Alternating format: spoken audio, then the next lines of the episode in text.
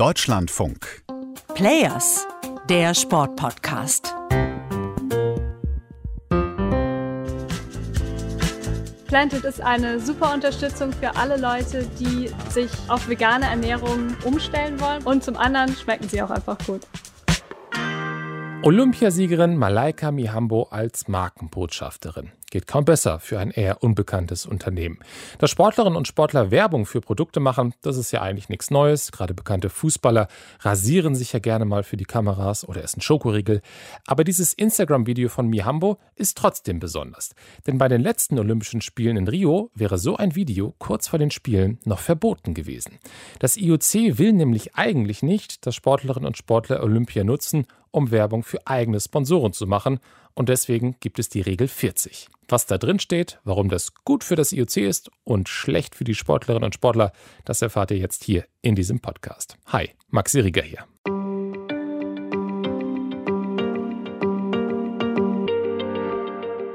Stellt euch vor, ihr seid Leichtathletin oder Leichtathlet. Ihr seid so gut, dass ihr das professionell macht, ihr seid vielleicht Sportsoldatin und bekommt Geld von der Bundeswehr oder ihr werdet von der Sporthilfe gefördert.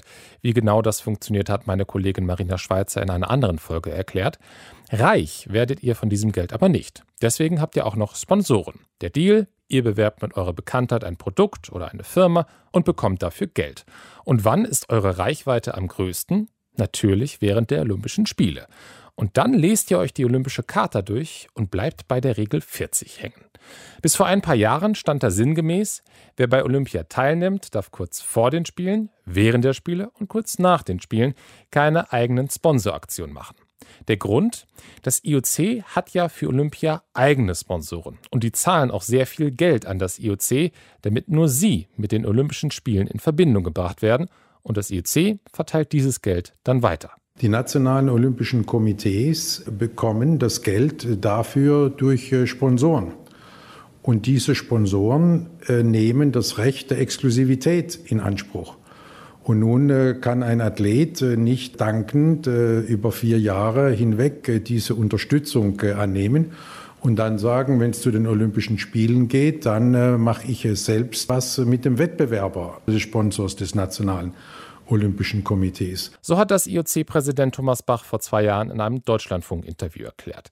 Die grundsätzliche Argumentation lautet, ohne Regel 40 würden vor allem die Topstars eigene Sponsoren mitbringen. Das IOC könnte dann weniger Geld von den IOC-Sponsoren verlangen, weil es dann eben keine Exklusivität mehr gibt. Und dadurch hätte das IOC insgesamt weniger Geld, das es an alle verteilen kann. Es gibt aber auch andere Ansichten dazu. Die Regel 40 ist vor allem dafür da, dass die Marketinginteressen und die äh, Einkommensströme des IOC geschützt werden, und zwar auf Kosten der Athletinnen und Athleten. So sieht das Maximilian Klein von Athleten Deutschland und deswegen ist die Athletenvertretung vor zwei Jahren auch gegen die Regel 40 vorgegangen und hat zumindest einen Teilerfolg errungen. Deutsche Athletinnen und Athleten dürfen zum Beispiel jetzt auch in den Tagen direkt vor Olympia werben. Das Video von Malaika Mihambo am Anfang, das hat sie am 19. Juli gepostet, also vier Tage vor der Eröffnungsfeier. Sportlerinnen und Sportler aus anderen Ländern hätten das schon gar nicht mehr gedurft.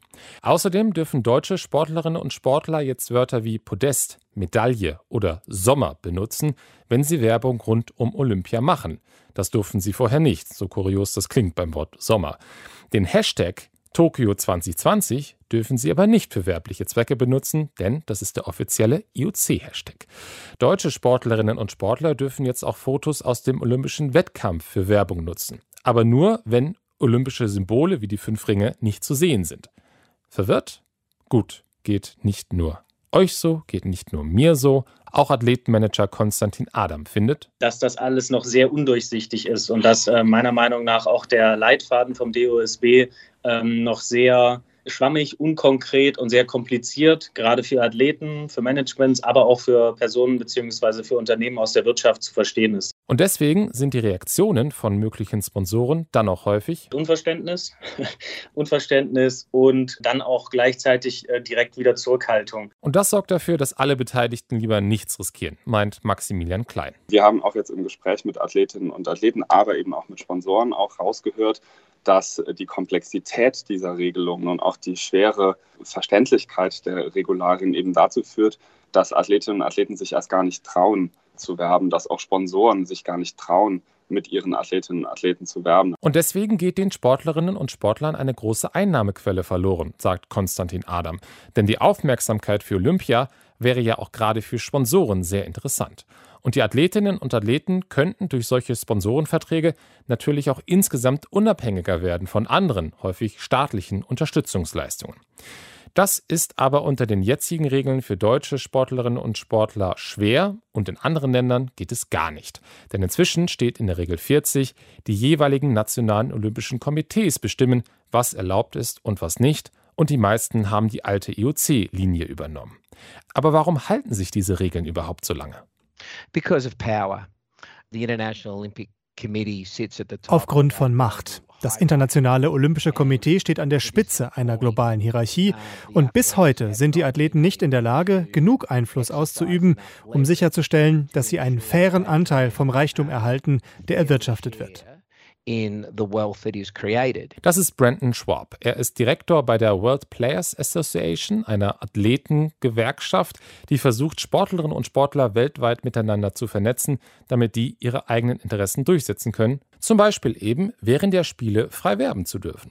That's why it's really only taken athletes Nur Athleten können das verändern. Entweder indem sie sich kollektiv zusammenschließen und damit ihren Anteil an Gewinn aushandeln, der ihnen dann den Karrierepfad ebnet, oder indem sie den Rechtsweg suchen, denn diese Art der Kontrolle ist natürlich wettbewerbswidrig.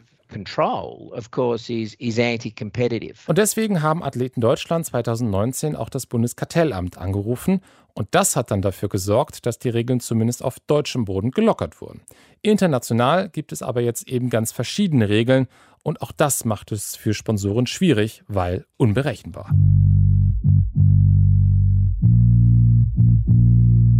Aber Athleten Deutschland hat damit 2019 etwas ins Rollen gebracht, auch wenn es nur sehr langsam vorangeht. Dabei könnte es sich auch für das IOC lohnen, die Regel 40 aufzuheben, meint Schwab. Erstens, weil das IOC mit den humanitären Werten des Sports wirbt und es gehe schlecht, wenn man die Rechte der Athleten selbst nicht respektiert. Zweitens, weil zum Beispiel die NBA, die nordamerikanische Basketballliga, zeige, dass die Beteiligung von Spielern den Gewinn nicht verringert, sondern sogar erhöht. Dort bekommen die Spieler einen festgelegten Anteil vom Gewinn der ganzen Liga, während beim IOC nur etwa 5% der Einnahmen direkt an die Sportler geht. And the third is we have to be honest that the IOC is is confronting a crisis. Drittens müssen wir ehrlich sein. Das IOC ist mit einer Krise konfrontiert, weil das Machtungleichgewicht des Systems zu systemischem Missbrauch geführt hat. Nicht nur wirtschaftlich, sondern auch sexuell, physisch und emotional. Und wenn dieses Machtungleichgewicht fortbesteht, wird das die soziale Lizenz gefährden, von der das IOC auf so verzweifelte Art und Weise abhängig ist. Trotzdem wird das IOC wohl an dem jetzigen System erstmal festhalten und wird wahrscheinlich in kleinen Schritten dazu gezwungen werden müssen, das zu ändern. Bis dahin bleibt es bei der, wie ich finde, absurden Situation, dass das IOC mit den Sportlerinnen und Sportlern Geld macht und ihnen gleichzeitig verbietet, selber Geld einzunehmen.